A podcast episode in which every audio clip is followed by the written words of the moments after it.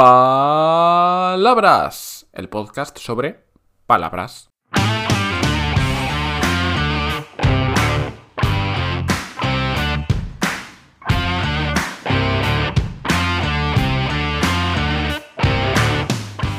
Hola, hola, bienvenido, bienvenida a Palabras, el podcast sobre palabras. Y la palabra del día es azafata.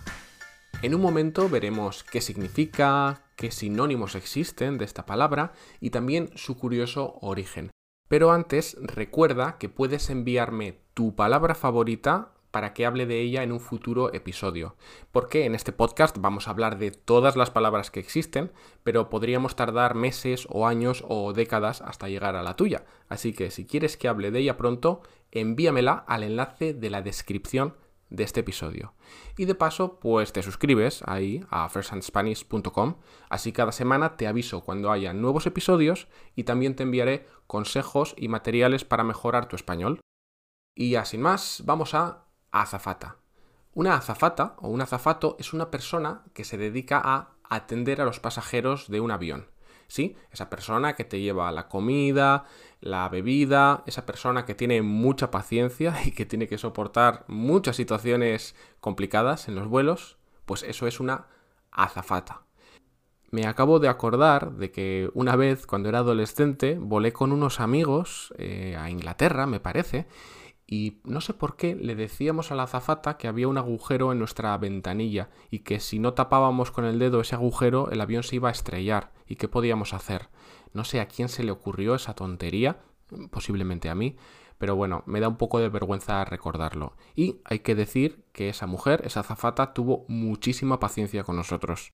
Pero además, azafata o azafato también es la persona que acompaña a otras en un evento o en una reunión, esa que te da el papel y te informa, también solemos llamarlos azafatas.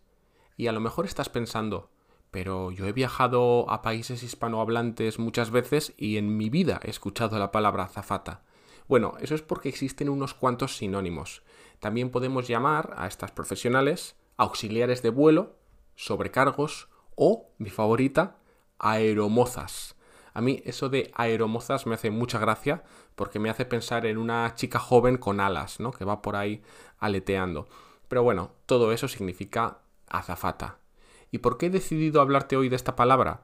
Porque hace poco, en una clase de español, una estudiante me dijo, ¡ay, qué bonito suena azafata! Tiene origen árabe. Y yo la verdad es que no tenía ni idea de cuál era su origen, así que empezamos a investigar y tiene una historia preciosa. Mira, resulta que las azafats eran sirvientas de la época de la España musulmana que llevaban unas bandejas llamadas safats en árabe con joyas de sus señoras. Entonces, esas sirvientas con joyas eran azafats y de ahí viene azafata. Pero claro, todo esto ocurrió hace siglos, así que ¿qué conexión hay entre azafata y azafats?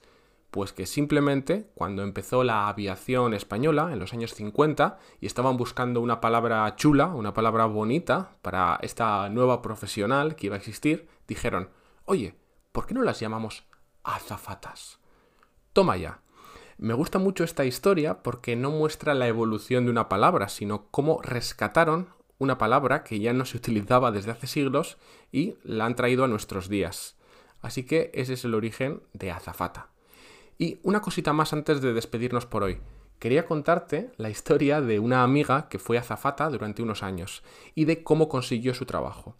Esta chica es una de las personas con más iniciativa que conozco y cuando tenía unos 19 años se fue a una entrevista de trabajo para ser azafata. En esa entrevista, eh, la azafata, una azafata ya de unos 40 o 50 años, fingió que tenía un ataque de pánico, que era una pasajera que lo estaba pasando mal y mi amiga pues tenía que tranquilizarla, ¿no? Y la azafata le decía, ay no, me siento mal, el avión se va a estrellar, vamos a morir. Y mi amiga, con toda su sangre fría, le dijo, señora, le aseguro que en mis 20 años trabajando con esta compañía nunca ha habido ningún incidente. ¡Ole! ¡Ole!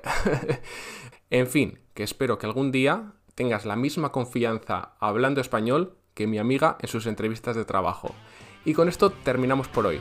Te recuerdo una vez más que puedes dejar tu palabra en el enlace de la descripción de este capítulo. Hasta pronto.